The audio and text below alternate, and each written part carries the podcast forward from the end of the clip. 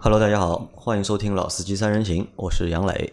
大家好，我是老倪。大家好，我是阿 Q。啊，老倪的声音已经很久没有听到了，大概有至少一个月没来参加我们节目。上次已经来做过一期，上次你做的是上海话节目，呃，普通话节目你有没有来？对，对吧？然后上海现在进入了酷暑，啊，我相信全全国各大城市也都在酷暑之中。嗯，群里面大家讨论的最多的好像就是各个城市的高温。呃，你们这两天觉得怎么样？我觉得还可以吧。你觉得还可以？可能我因为从很热的地方回来啊，你从很热的地方回来的。阿 Q 这两天上班怎么样？觉得阿 Q 上班没什么。大的一个问题，问题前面中午的时候开摩托车出去办了一些事情，开好之后中暑了。呃，开好之后中暑了，现在还在缓过来的过程中，对吧？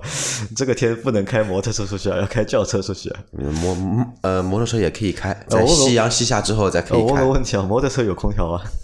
摩托车高端的高高端的高速空调，高端的有热空调。低端的就没有空调，高端的摩托车是有热空调的，对吧？但是没有冷空调，但普通的摩托车就不具备空调这个功能，所以自然风嘛，跟那个大自然的之下是受不了的，对吧？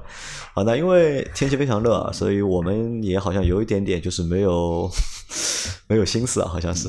那么一般的，呃，夏天的时候大家可能都比较懒惰啊，就是很多事情能不做就不做了，因为。做任何的一件事情，动一动都要出汗嘛，啊，我觉得夏季可能因为天气的原因啊，可能心态也会小小的有些变化，会人会变得懒一点，不太愿意动，对吧？那连脑子都不太想动了，都已经。所以我们这期节目啊，我们来聊什么呢？就是因为我们的节目好像上周五没有更新，上周是只更新了两期节目，然后我一直在做一些其他的事情。为了开拓新的业务嘛，所以这期节目呢，我们会和大家聊一个什么呢？聊一个我在网上看到的一篇文章，对吧？因为我们这这期也不聊一个就是什么新车型，不聊什么试驾，我们最近也没有什么试驾过。那么来聊一个就是好玩的事情，或者是我们来吐槽一件事情，是吧？在上个星期的时候，我在车家号号上面看到了一篇赛雷的文章，赛雷你们知道吧？就这个账号。我没太注意，阿 Q 知道吧？赛琳这个品牌对吗？啊，赛雷，赛雷啊，赛雷啊，赛琳我知道，赛雷，赛雷你知道？赛琳还是比较熟悉的，但是赛雷这个东西不是很熟悉。那么来先说一下赛琳吧，来，因为赛琳上个应该是上个星期吧，就是开了就是他们的发布会嘛。对，在北京鸟巢，它是好像是全第一个车企吧，第一个车企在鸟巢里面开发布会的。上市的几辆车还是其实挺雷的，挺雷的对吧？挺挺雷的，就除了那一台上市了将近二十年的 S 七，然后被誉为上帝的座驾，这个打引号的，反正上帝是不是开这个车我也不知道。然后还有一些那个赛麟野马、科迈罗啊一些车子之外，出来了一台超跑级电动 SUV，那个车长了我觉得没有宝骏好看。没有宝骏好看，对，绝对没有宝骏好看。然后还出来了一台他们的那个赛麟，叫麦麦。麦麦的话呢，可以变相说就是从外外外观看啊，就跟宝骏那个 E 一百跟 E 二百的样子差不多的，差不了太多。但它跟更加像什么？更加像北汽那一款小怪兽，就是前后带 LED 灯的那一款电动车，Light 的，呃，比较像 Light 那一个车子。其实这是一个就是我们相对很多小伙伴都比较陌生的一个品牌，这其实是一个就是改装品牌，对吧？改装品牌后来就是做了就是自己的一个超跑的品牌，但是做的也非常的不成功吧，只能说在之前可能二十年前可能还 OK，对吧？但到后面越做可能就是做的越不好，因为这个品牌被某个中资好像应该是收购了，收购之后现在在做就是中国的就是。新能源车，对它被那个威蒙基泰给也谈不上收购吧，因为表面上说的话呢，还是被威蒙基泰。威蒙基泰的话呢，它的老板是王小林，然后也是那个在美国纽约待了。N 年的一个华人吧，而且他跟上海还是有一些故事的。然后跟那个史蒂夫·赛林在聊聊这个，比较喜欢他这个品牌。然后其实赛林这个品牌的话，呢在美国其实还算不错，因为很多的大腕明星其实都会有一台 S 七，这点是大家要知道一下。就这个品牌这一款车型，确实还是很牛叉的一个车型。但是呢，这辆车对于驾驶员的一个要求太高太高，就是你不去经过一些专业的一些培训，赛道的一些驾驶，你是完全不能驾驭这一台车的。包括二零一九年这辆车，它不是出来一个 S 七的什么限量版嘛？依旧是没有配备任何的安全防护，就包括 ESP，包括安全气囊，包括呃只有空调。手动挡的车，方向盘中了一一一塌糊涂，然后就这种车子，应该说是台合法上路的赛车，但这个牌子其实在一零年之后就没有什么太太多的声音了。那个就是说好的一个车型出来，因为它跟那个其实它也算个小作坊，但它的小作坊呢，跟那个像我们知道的像科尼赛格，其实科尼赛格也是小作坊，帕加尼它也是小作坊，他们最大的区别就是帕加尼跟科尼赛格，呃，产线它一直会有调整。然后它可能说隔个五年六年就推一款新车型，会有更新了？但赛琳它没有，而且它现在用的发动机还是采购福特的，然后七点零的 V 八，然后再进行魔改，改到一千五百匹也好，一千四百匹也好，都是超冷饭。按照我们的流行，就是说做一个超超冷饭。但这一次它上市的新车，其实是吐槽最大最大的就是我看了很多文章，它的卖卖就低速的。那个电动代步车续航三百零几公里，我觉得这个车呢没什么问题，品牌呢，呃，我还是比较喜欢的。但是有一点，就是它的一些宣传，我觉得有一点像，蛮奇怪的，对吧？对，有一点像 中国的某一个品牌，就刚刚给刚和那个杨磊刚刚发给我的那个品牌比较像，对吧？中国有一个品牌，它宣称我这个车有激情、有操控，然后赛麟的话呢，做了一台类似于老年代步车的。他说我是跑车级的一个操控，就这一点值得吐槽一下，而且有越野的功能，有越野的功能。啊，那回到就是我前面说的赛雷啊，赛雷就是是一个就是汽车的自媒体账号，他是比较喜欢做那些就是图文风格的内容，就他有一个蛋的那个人嘛，就是还蛮有意思的。我以前就是经常看他的就是内容。那上个星期呢，我看到他一篇内容，他吐槽了我们的一个上汽的一个品牌，嗯，就是名爵，嗯，上汽的名爵，因为是上汽的名爵，其实。故事还蛮多的，对吧？因为我们在应该是去年还是前年，就是我们我记得我们当时也做过节目和写过文章，也应该是去年吐槽过他们，聊过那个，因为改装版啊，他两两年前两年前的话，MG 六不是刚刚上市嘛，然后上市不是有一个叫什么性能版、手动版是买不到的，对，他出了一个就是性能版嘛，然后做了那个试驾的活动，对吧？但其实这个性能版我们看下来就是一个改装版嘛，但这台车是不会。上市的是在市面上是买不到的，但他拿这台就是改装版的车做了一个去和就是很多做了很多很多横向的对比测评吧，就是和他的一些就是同级别的车型或者是越级的车型去做了一些对比，对吧？那其实我们当时看着觉得就是蛮蛮夸张的，或者是蛮觉得不着调的，所以就写过这样的文章。对吧？后来厂家也找过我们，对吧？来来要和谐我们。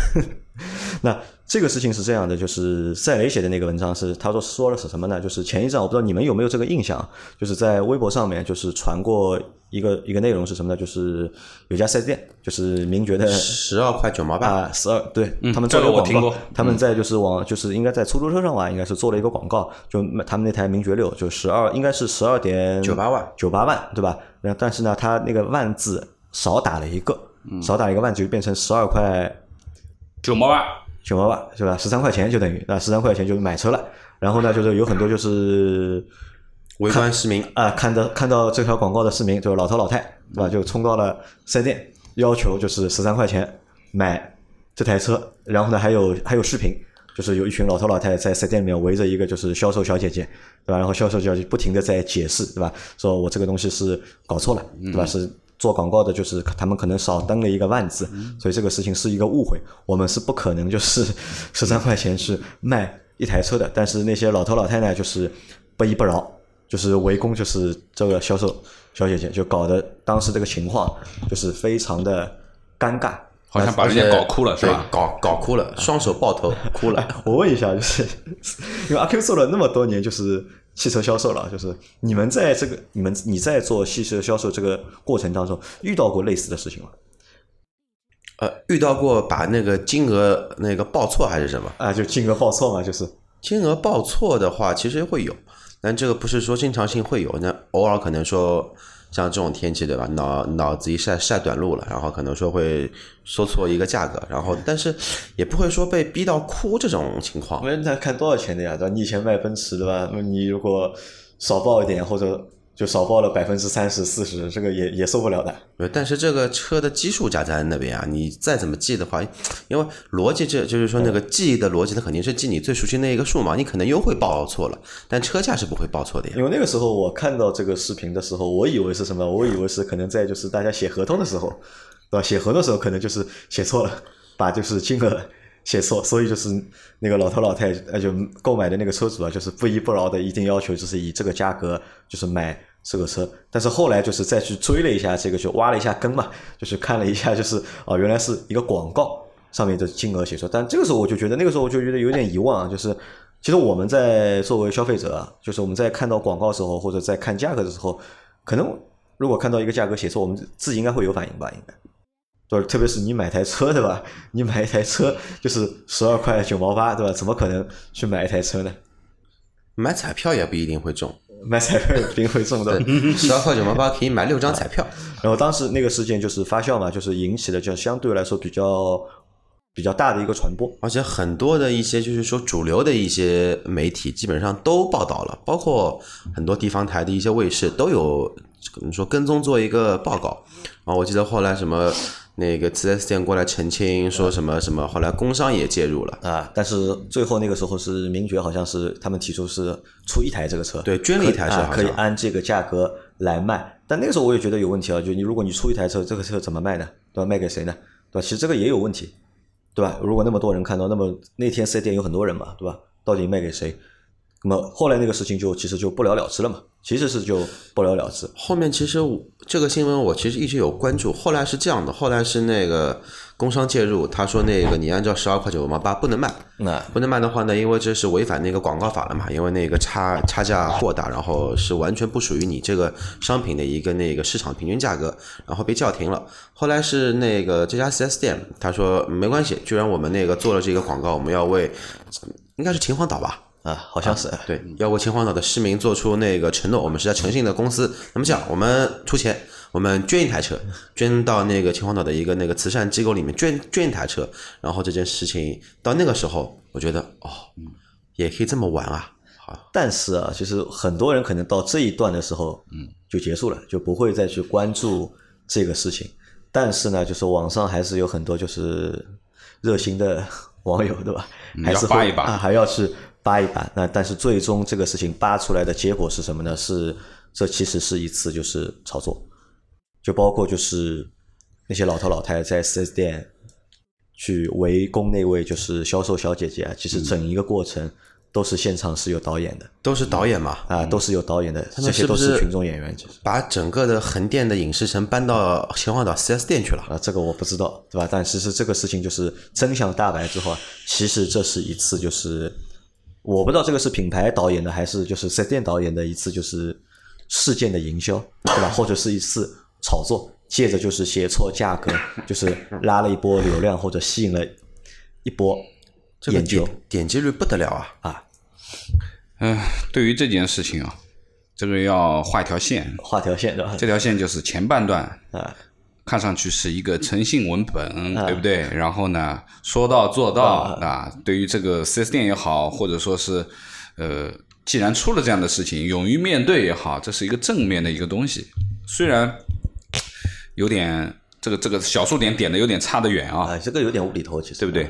那么反而就是说那个时候给我的一个感觉，就不去看后半段的话，我觉得就是作为消费者那个老老老爷爷也好，他其实是我觉得是非常过分的，对不对？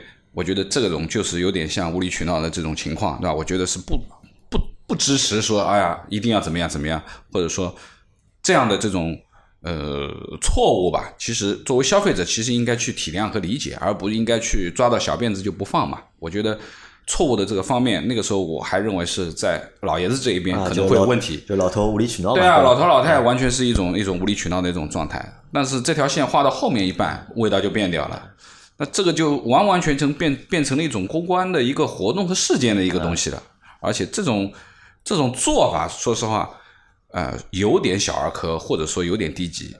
那么后来变成就是愚弄受众了嘛，对吧？也不叫愚弄消费者，而是愚弄就是关注这次事件的这些受众或者我们这些吃瓜的群众。对，就是完完全全是为了一些热搜炒热度去刻意做出来的一种一种营销。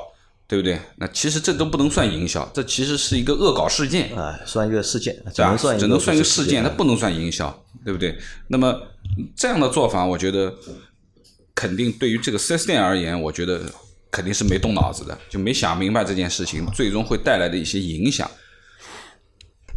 何何况像我们离得这么远，都可以在网上获知这些信息，可想而知它的关注度达到了一个什么样的程度，有多少人被我这个一条线的前半段所愚弄了，然后后面又完全就是变成另外一件事情，对不对？但是很多消费者其实是不知道你说的那条线后面的事情，对啊因为可能大家不关注了嘛，因为其实，在网络环境下面，就是内容的更迭是非常快的，热度一过，基本上就。热度一度就一过，就可能没有人会对对去在乎对对对这件事情，可能他的就是一个意识就停留在了就是前半段的一个事情上面。嗯啊，那这是第一件事情。那第二件事情是什么？第二件事情是还是名爵，哦，他们搞荷尔蒙，呃，不还不是荷尔蒙，就是他们搞了一个什么呢？就是搞了一个，也是在微博上发酵的这件事情。嗯，就有人在微博上发了一组视频吧，应该是，就是高铁上，嗯，高铁在开，然后高铁的边上的高速上，有有一台车的速度好像比高铁还要快啊当时高铁的速行驶速度是一百七十公里，嗯，对吧？就是先是放了这样的一个段视频，就大家看到这段视频的时候，你第一反应是什么？呃，这小子不要命啊！而且那个时候还不知道这是台什么车，只是有一台就黑色的一一台轿车。嗯，这只是针对这个人而言，我觉得是比较夸张的，对不因为？我们我们有时候啊，因为我有一段时间是每个星期都会去杭州出差嘛，就是每个星期要到星期五到杭州开会。那我们在开车的过程当中，就我们就经常搞开玩笑嘛，说要么我追一下高铁，对吧？因为开车很无聊嘛，就那追一下高铁。但是可能这个追也只是在一百二这个限速的一个情况下面。嗯，但是真真的，如果有一台车是它和高高铁是平行的，或者是甚至速度还比高铁快一点，嗯，大家的第一反应会什么？老倪的第一反应是会觉得它是危险驾驶嘛，对对吧？超超速超的很厉害，危险驾驶。阿奎会有什么想法？如果你看到这样的一个场景，你会觉得怎么样？呃，晚上可以看看新闻，有没有发生什么恶性交通事故啊？或者说交警去那个啊，关注一下那个，嗯，比如说上海市啊、浙江省的超速排行榜，这个有没有记录被刷新过？但是这个事情，说实话，现在高速上面这么多的一个我们说监控也好，包括我们的意识也好，就完全就没必要。觉得这个事情，觉得做的挺傻的。那你们会去关注这是台什么车吗？那第一反应肯定其实会去关注一下，当然你会关注的，对肯定会去其实是会我觉得关注的。速度和品牌还是有一定的关联性嘛。速度和车型是有 对，是有关系的，一定肯定会去想看一下就。你们第一反应可能是就是危险驾驶、超速了，对吧？对那第二反应就是会去想一下，哎，是个什么车什么车？对，好，那可能就是如果你大家都去想知道这是台什么车的时候，那可能就是做这件事情的，嗯，这个目的达到了。呃它的目的可能就达到了，对吧？然后就暴露出来，就是披露出来这台车是一台名爵的车，嗯。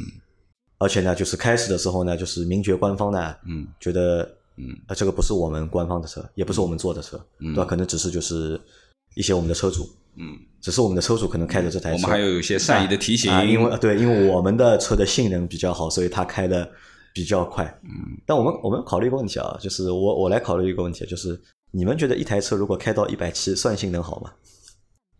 一台车开不到一百七，我觉得这台车有一点问题。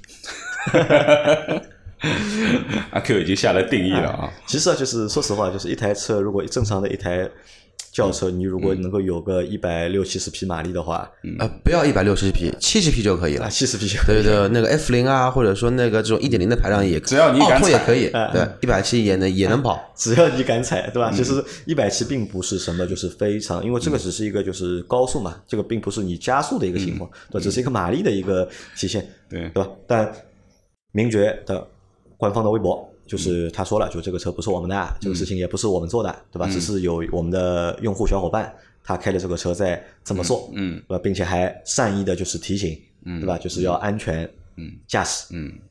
但是呢，就在这个过程当中出了一个问题，就什么呢？就是在热搜上面，这热搜上面有这条新闻嘛，或者有这条内容嘛，但它热搜的那个标呢，嗯是一个蓝标，嗯。就是热搜它是有热搜的榜可以买，可以花钱买。嗯。如果你是正常流量上去的，是一个应该是一个就正一个一个颜色的，然后你花钱买的是另外是另外一个颜颜色啊。那大家想一下，就是如果不是官方做的这个事情，嗯，对吧？谁愿意花钱去买一个热搜的关键词，排排位，对吧？或者排名，对吧？放在这个上面，嗯，那这是第一个当时出现的第一个疑问。我我打断一下杨磊啊，其实杨磊这句话说的已经很婉转了，就是说我刚刚在杨磊说的时候，我翻了一下微博，其实。MG 的官方的一个回复是这么的：我们已经密切关注此事，感谢车主对名爵的偏爱，但开车应遵纪守法，请勿危险驾驶。好，这边没什么太大问题，对吧？我觉得有一些小问题，但但是问题不大。但是后面跟了一句，就是请正确，呃，请用正确的炫速方式来表达我们对速度的信仰。这句话说了，绝对是太牛逼了，逼格很高，对吧？哦，绝对牛逼啊！这句话说了，嗯，啊，然后就是他们再继续扒这张图片嘛，发现就是这张图片上面有，就是应该是有试驾车的这个涂装的痕迹。那理论上，那这台车就应该是不是四 S 店的，嗯，就是品牌的，对吧？我们也不知道这个这些这个行为到底是四 S 店做的，还是四 S 店的个人做的啊？对的，这个是 搞不清楚的。对吧？但是肯定不是一台正常消费者买的车啊！但更牛逼的操作在后面，嗯后面又接着一波什么操作呢？就是名爵他包了一台高呃高铁，就高铁上面可以做广告的嘛，在车身上面可以做那个涂装的嘛。对，然后他包了一台高铁，嗯，一列，哎，一列。对吧？那这个可能就是，我觉得如果我现在再去看这个事情的话，可能我觉得他可能是想为了就是让这台就是他们在高铁上做广告这件事情，去做一个就是预热，嗯或者去做一个就是引流，就吸引大家的一个注意力，对吧？先是有一台名爵的车在高速上面和高铁赛跑啊赛跑，那然后呢，名爵又在高铁上做了一列车的。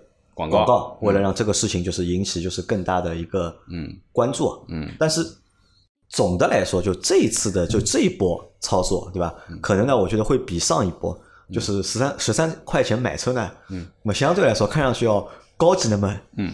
一点点呀，嗯，对吧？至少是和就是车的性能你是扯上关系了，对吧？前一波操作是秀的是什么呢？秀的是一个就是 品牌的一个就是腔调。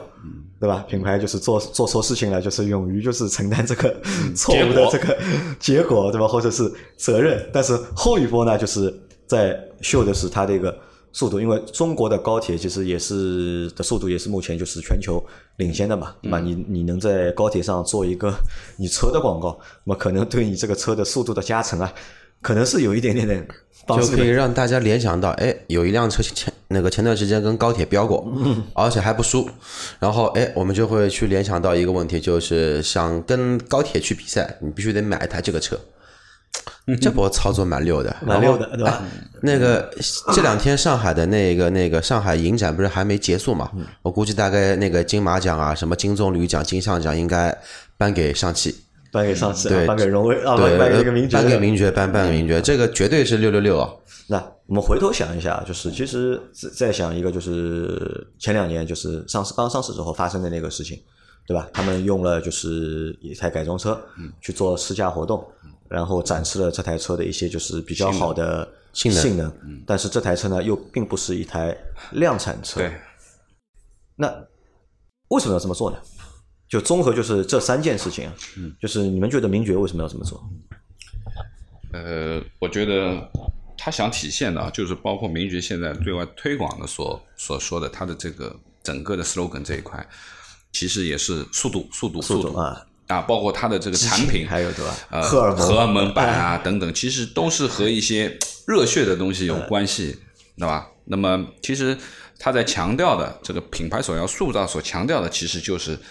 速度，对不对？速度。那么这几年其实一直都没变啊，就是名爵的这些车上来以后，特别是名爵六啊，特别是名爵六，它想体现的东西其实一直是有这个关键词在那里，非常激进嘛，啊，非常激进。那我觉得啊，这个也无可厚非，这个很正常，对吧？每一个品牌都希望有一些自己的关键词在里面，比如说宝马操控，对不对？那么有一些豪华，对不对？这个我觉得都没问题的。那么关键是看一些方法吧，就是说，对于我们说的这个，其实说实话，我跟杨磊，我们其实都算老广告人，对吧？呃，我可能更老一点，九几年就开始一直在做广告这一块东西，就是很多的这些营销也好啊，广告的也好，其实呃，现在的广告和以前的广告已经完全变成两种形态了，就是不一样了不太一样了。就可能是我老了啊，可能我们原来的这些广告手段也好，可能比较老套。但是不能不说，我认为，呃，如果说我们说九十年代的电影是香港电影的一个顶峰，对不对？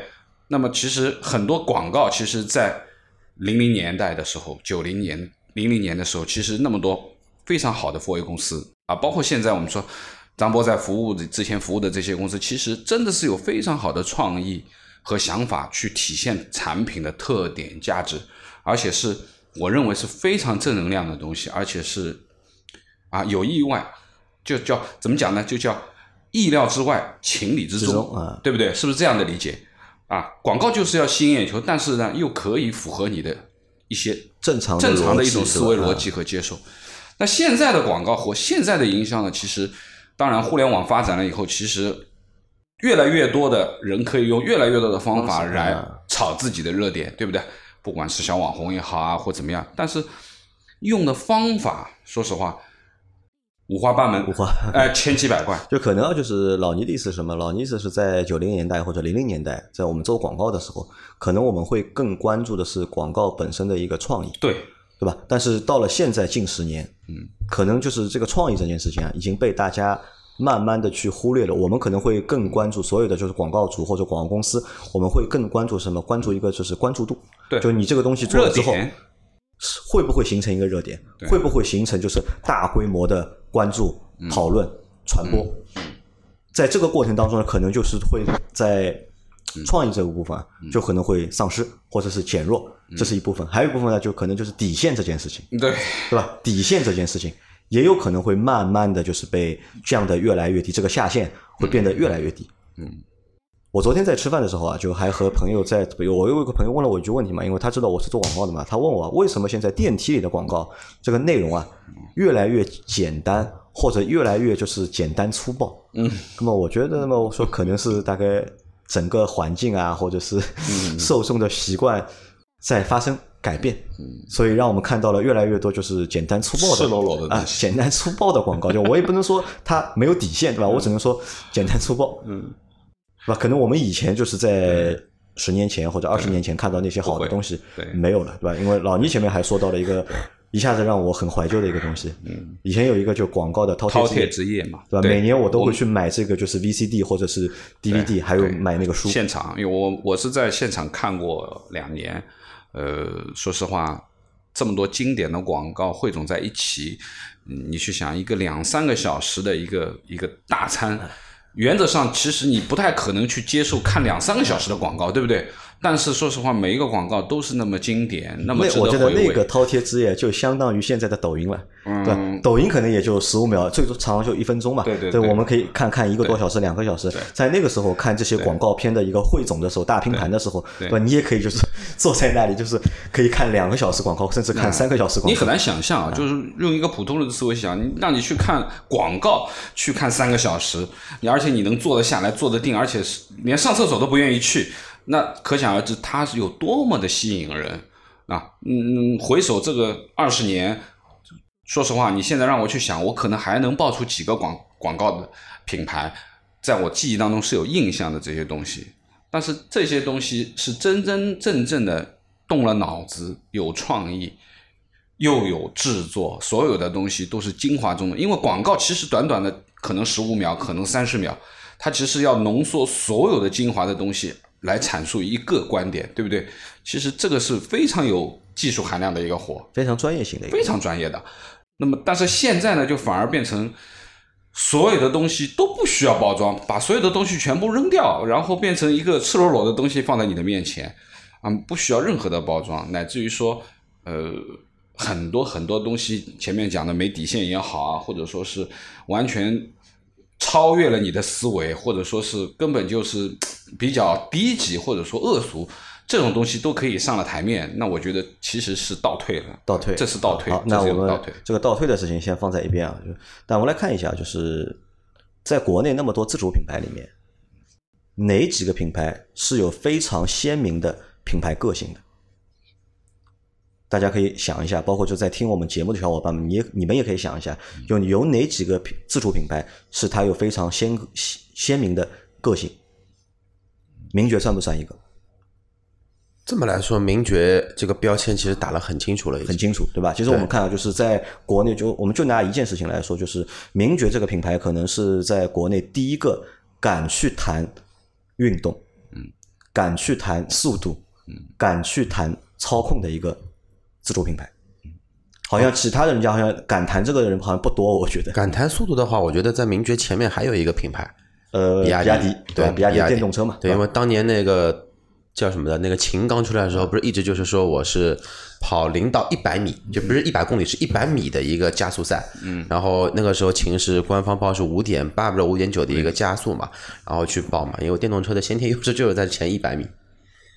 呃，我觉得对于名爵而言啊，可能呃，我们再说把它归在自主品牌啊，但是对于名爵自己的公关公司或者他自己，他认为他不是自主品牌，他可能认为他是一个合资品牌，对不对？当然，他已经买回来了。其实就是自主嘛，对吧？对你合资的话，你的另一个资方是谁呢？呃，最最不不不，我讲错了，主要他可能还认为我是一个英国品牌。啊，英国品牌，呃，它是一个百年的英国品牌，啊百年英国品牌的确啊，就是说，对于 MG 而言，其实它的的确确是一个老牌子，而且也是运动打底的一个东西，对不对？当然，嗯、我们其实名爵啊，包括南汽把它拿回来，包括南汽给上汽合并掉啊，其实说实话，中间从技术层面是断代了蛮久的 啊，蛮蛮久的。那现在要重新拾回这个运动或者说速度这两个字，其实呃是需要花点力气，也要花点钱。那相对而言，就我们再看一下，就是上汽下面的两个另外一个自主品牌，就是荣威。荣威，对，其实荣威和名爵看上去这两个品牌，嗯，至少我觉得在产品力上面，嗯，在一个层级，嗯，对吧？不能说谁比谁更好。对，两个车两个品牌的产品力，我觉得都不错，嗯，对吧？在自主品牌里面，我觉得都不错。上汽还是但是荣威给我们的一个品牌印象，嗯，好像就比较温稳重。和一点，稳重一点对吧？对。不那么就是不那么激进对。包括它的那些车型，我们去看它的那些车型的外观的设计和内饰的设计，相对来说都还比较中庸一点。啊，中庸一点，或者叫老气一点，对吧？我们上上上星期我和阿 Q 去了，就是荣威的，就是四 S 店去看了一下嘛。其实它的那些车的内饰啊，相对来说还是比较我已经把上上礼拜车型给忘记了，你又让我想起来，又想起来，又想起来，手又疼了，对吧？手又疼了。那么，呃，大家其实也很清楚啊，就是关于荣威这一块，其实它是脱胎于罗孚嘛，啊，那最经典的就是雪茄型车身的罗孚七五，对不对？其实，呃，我在很久以前其实是非常喜欢那一款车，真的是英国车的那种标志啊，包括原来的 Jaguar。也是这样的雪茄型的这种车身，非常的漂亮啊，尾箱收的很小，然后头上又很四眼灯，很漂亮的，对吧？包括我们说的这个原来的 XJL 也是非常漂亮的四四眼头灯的，对不对？那么，但是他回来了以后，最主要的一个问题就是，对不起，罗孚这个品牌人家没卖给你，你只能挂上一个像罗孚的那个 logo 的一个一个我们说的荣威的品牌。当然，它的车型可能还是脱胎于原来罗孚的几个车型的底盘，所以说呢，它更要表现的可能不是运动，而是更加的这种舒适啊，或者中庸一点。其实是这样的一个，包括原来最早的七五零也好，其实就是就是罗孚嘛，就是罗孚嘛。那么我觉得可能这个就是上汽的一个布局吧，就是说布局啊有一个那我们我有一个这样的们再考虑一个问题啊，就是名爵他想主打运动，对吧？他想主打激情，对吧？这个我觉得没有错，对吧？因为轿车嘛，或者车嘛，本身就是带着就是运动的这个属性的一个很强的一个产品。嗯，那如果你不让他去做这些，就是相对来说我们觉得比较比较低俗的，对吧？或者比较无厘头的这些营销的话，他还能用什么其他的办法去做？曾经那个 MG 六好像是上市的时候也做过类似于像之前的萨博一样，做过那个萨博的陆地飞行秀。嗯，但实际我这边要吐槽的就是，像萨博那种陆地飞行秀，其实什么车都可以做，QQ 都可以做，然后比亚迪 F 零都可以做，你哪怕买个摩托车都可以做，就看你是不是想做。好，但是好像做了，好像那个时候我看了很多的微博，包括一些那个官方的一些软文嘛，呃，看的人基本上都是一些那个上汽员工，然后拍几个照片，朋友圈那个强制要发发一发，就是没什么波澜，没什么波澜，对，就没什么效果，对吧？没什么效果，有可能就正儿八经做的话，就是传播效果不好，对吧？对，因为其实大家脑子里面已经有了，就是说你做同样的事情，你已经不可能再去跨越萨博那个时候，已经有人做过了嘛？对，其实这个事情我觉得是这样，就是谁先做，可能就是谁就是有优势，人家会对你留下第一个印象，对。对吧？所以就是，如果你再去学别人做的那些事情的话，可能效果都会比较差一点，或者达不到一个就是预期的效果。包括凯迪拉克也有的呀，凯迪拉克可能每年的就是 V Day，对，之前的 V Day、V Show 都有这样的东西都有都有。对，基本上每一个品牌都会但我们可能记得住的，就是我们真的记得住的，可能也真的只有萨博的那个陆地飞行秀，秀，对对吧？那这个对于飞行，那这个对于营销来说，可能也是一件就是头比较疼的事情，对吧？因为其实能够做的手段或者能够营销的方式啊，可能就这几种，对吧？但是如果某一个品牌用过了，如果他做的比较好的话，其他品牌再去用，可能就达不到一个这样的一个效果，反而会让觉得就是让消费者或者是受众觉得呢，就是哎，这个品牌可能怎么在抄别人的这个方式，这个也是大家不太想去做的一件事情。对，那我是这么认为啊，我觉得就是汽车啊，就汽车这个这个东西或者这个产品或者汽车品牌。需要就是很长时间的一个沉淀，是的，或者是培养，那么才能真正的去形成一个就是你品牌的个性或者品牌的印象，嗯，到底是什么？你很难去靠就是这种恶搞的方式啊，或者是无厘头的营销的方式，或者比较恶俗的一些方式，去暂时的去让大家关注你，关注你之后，可能在看的时候可能哦觉得有点影响，但是看完了之后。你可能到底有多少人会对你有影响？我觉得这个是一个就是值得值得所有人啊，包括厂家也好，或者包括我们的就是消费者也好，都去值得去思考的一个问题，对对吧？这是一，二是什么呢？二是其实现在消费者啊越来越聪明了，嗯，对，不像以前了。可能以前我们看一个广告，对吧？因为这个也是什么，也是老倪说的。我觉得也另外一个问题，为什么广告创意这件事情被现在被越来越。淡薄了，嗯，也可能什么，也可能是因为现在的用户或者受众或者消费者，嗯，越来越聪明了，就是一般的创意，嗯，可能无法打动你了，嗯，我相信，对吧？见怪不怪。啊，见怪不怪了嘛，因为我们看的太多了嘛，所以就是一般的东西可能已经无法打动我们，所以只能做一些就是能够超出我们就是这个预计范围的，对吧？但是你既要超出预计范围，又要在情理之中，事情其实很难的，嗯，的确。但是杨磊前面那个说了一点，就是那个汽车这个东东西嘛，更多的是靠那个用户，或者说更多的靠的是一些口碑的一些传播。因为我刚刚在想，想现在中国有哪几个品牌，然后就中国自己的品牌有比较个，然后有比较鲜明的说那个操控，但是恶搞会比较少的，其实呃领克。领克啊，领领克零三这个车型，因为它的定位其实跟那个 MG 六定位其实是差不多，对，但价格比它高很多，也是高性能版本。但是领克的话，现在就做了，我觉得是比较好的一件事，就是在于它现在在种草。那可能这个草呢，对吧？就不是说太大，它只是播了一颗种子。因为中国的车企正儿八经的在世界的一些汽车的舞台上，其实是很少去参加比赛的。曾经有过那个中华。中华的尊驰改的了，真的是妈爹爹妈都都不认识了。跑纽北跑的八分八分五十几秒，他说我是全中国第一个跑的。那八分五十几秒什么概念？就是你只要是一台车，排量二点零的车，都可以跑到九分钟左右，就是没什么大的技术含含量在。但是领克的话呢，目前来说这条路，我觉得。其实偏向于当年的那个，就是呃，欧洲欧洲的像宝马，包括那个像福特，包括像本田这种路线，就是我还是以什么呢？我以赛道上面的实力来证明我这辆车的一个实力，然后再靠。虽然他在赛道上的那台车，并不是它量产，虽然是没关系，也是改的。一塌糊涂了。对，其实这个就呃，同样说到那个领克了，那我又想再说一下那个车，哈佛。哈佛，哈佛的话呢，每年都参加环塔，都参加那个达卡拉力赛，每年的成绩基本上都不怎么地好。但是他做了十几年了，所以说现在在国内的越野圈子里面，其实谈到哈佛，并不会像谈到别的一些像陆风啊，包括像那个叫。还有什么猎豹啊这种品牌来的口碑这么差，就嗯他会知道这个车可能说有一些抄袭，有一些引进的一些影子，但是这辆车抗操，好歹是干过这个事儿的。这辆车再怎么开，反正它就算坏了，你也能方便把它给修起来。对，就是这一个种子已经开始发芽了。但是像这种恶搞，恶搞的这种东西，我觉得就就是可能就是像抖音的一样，像网红一样过去就过去了，你也不会说再去翻过来去看看它这个产品，哎，是不是真的会开的比高铁快？我靠，全是呃中国所有造的车有哪几辆车开不到一百七十公里？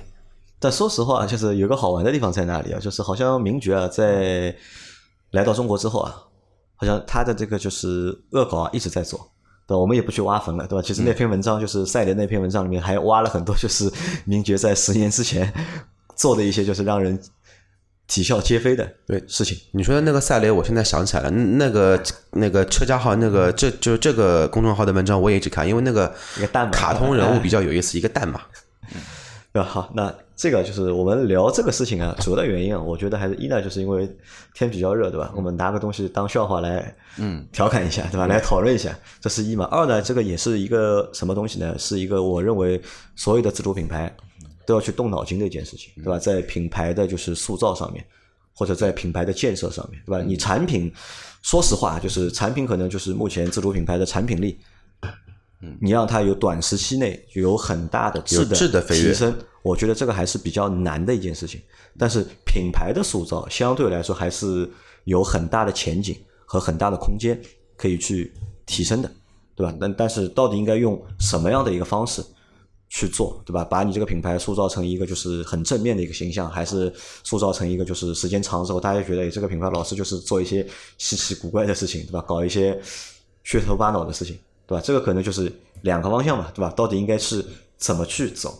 那么我我认为，因为像接我前面那个话嘛，就是因为车这个事情啊，或者汽车品牌这个事情，可能要走很长很长的路，对吧？可能你后面还有上百年可以走，对吧？因为中国目前到现在还没有正儿八经的就是百年车企，但是按目前这个发展的状况来看的话，就是发展一百年，我觉得不是什么就是太大的问题，对吧？所以就路还很长嘛，所以就是在这个过程中，千万不要去把自己走歪掉，或者走的就是走一条就是不太对的路，对吧？因为我认为应该把更多的时间用在就是产品的研发，对吧？即使你产品研发上你搞不了什么太大多的花样的话，我觉得你可以搞什么呢？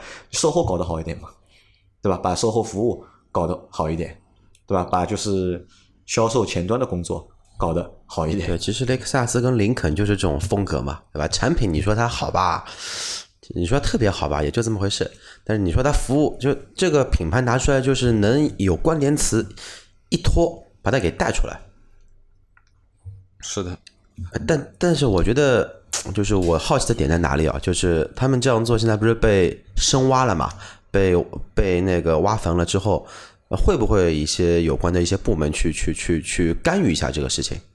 我不知这个我不知道，可能这个事情还比较，我觉得应该不会吧？我觉得因为前几年应该也有一个就是非汽车广告的一个那个做了一个虚假广告，做了一个宣传，后来是被判了，好像是违反广告法，好像后来罚罚了好像蛮多钱的，其实被罚钱。对啊，那在这里啊，就是我们最后讨论一个问题啊，就是因为我们在最近半年，其实对名爵这个品牌的好感度慢慢的是在提升的。是的，原因很简单，因为我们身边有小伙伴，我们有一个听众小伙伴，他买了就是名爵的车，我们也我们也拿他的车拍了视频，在那个过程当中，我们觉得那个车其实是不错的，是可以的。对吧？从外观到内饰到实际的就是车机的使用，我们觉得都不错，包括价格也蛮实惠的，是的？其实这个就对品牌啊，或者对这个产品的好感度啊，就是慢慢的我们是在提升。嗯我觉得有些但是做了这个事情之后，就发生了这个事情之后 啊，好不容易加了三分，对吧？会不会减分？减五分吧我。认为会减分，会减分我认为会减分。就是我觉得，呃，对于品牌的好感，其实是一个日积月累的一个过程。可能从不了解到了解，需要有一个过程过程，对不对？那么，比如说，呃，我我谈一下我自己对于就是名爵的一个认知啊，就是说。因为呃，杨磊之前我们说的吐槽，我们说的 MG 六也好或怎么样，那都是两年前的事情。那我最近接触的这个，其实就是我们在车展上面有一辆名爵的那个我们叫啊 HS 的叫顶配吧，那哎，那我觉得打开车门的一刹那，我觉得哎呀很好啊，这台车销售跟我说顶配才十六万，对不对？然后可能还有点优惠，然后这个车我觉得。两点零 T 四驱内饰做的也很舒服，而且这个屁股看看还有点像小 GLE 的呃 GLC 的小奔驰，然后头也做的足够好，那么颜色也那个红也颜色其实也很好看。那么到我们说的我们的群友正好是这台车，当然它是一点五 T，再试驾一下，好感度是在上升的。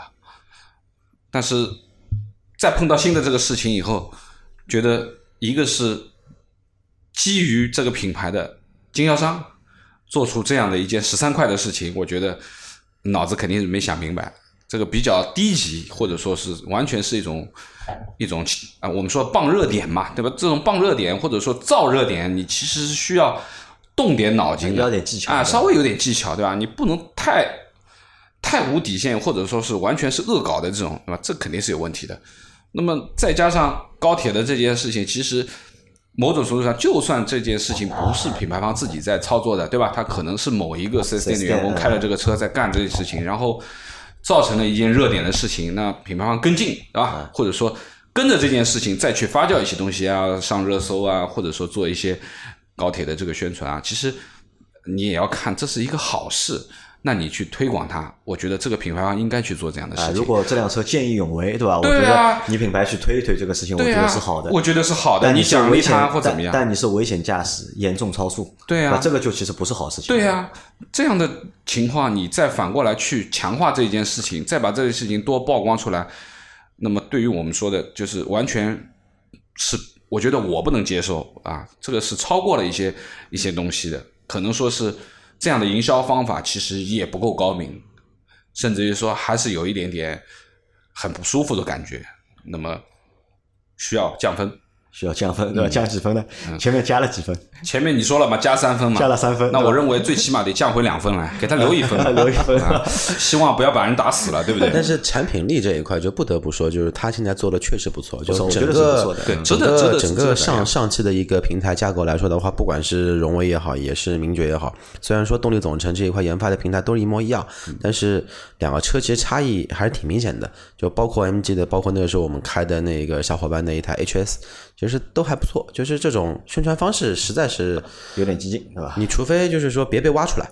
你如果被挖出来的话呢，其实啊，有本事不要被别人曝光，哎对吧？对吧但你要不就不要被挖出来但我觉得，因为在现在这个网络环境下面，三百六十度没有死角，对吧？其实我们任何人做的任何一件事情，只要有心人愿意去挖，嗯，总能够挖出来。是的，现在网络太发达了啊，很多事情真的玩不了假，说实话。好吧，那我们这期节目关于名爵这个事情的讨论就夏季调侃啊、就到这里，对吧？如果后期他们会不会又找得到我们？这个我觉得应该不会。其实我们这期节目，我觉得还是很中肯的，还是 对吧？如果对名爵啊这么做这这些恶对于车子，我们其实是肯定的，对不对？但他但是对于这样的行为，我们啊是要举反对票的。啊，对的。好吧，那关于这个事情啊，就是如果大家有什么话想和我们说的话，或者你们想发表你们的意见的话，大家如何看待？啊，可欢迎在。节目下面给我们留言，好吧？那我们这期节目到这里，感谢大家的收听，也希望大家在大夏天的时候啊，注意防暑降温，对吧？不要嗯安全行车搞得太累，哎，对，不注意要三十八度的天，中午十二点到两点钟开摩托车啊，不要像我一样的。把轮胎气看看好。啊，那就这样，大家拜拜。拜拜，拜拜。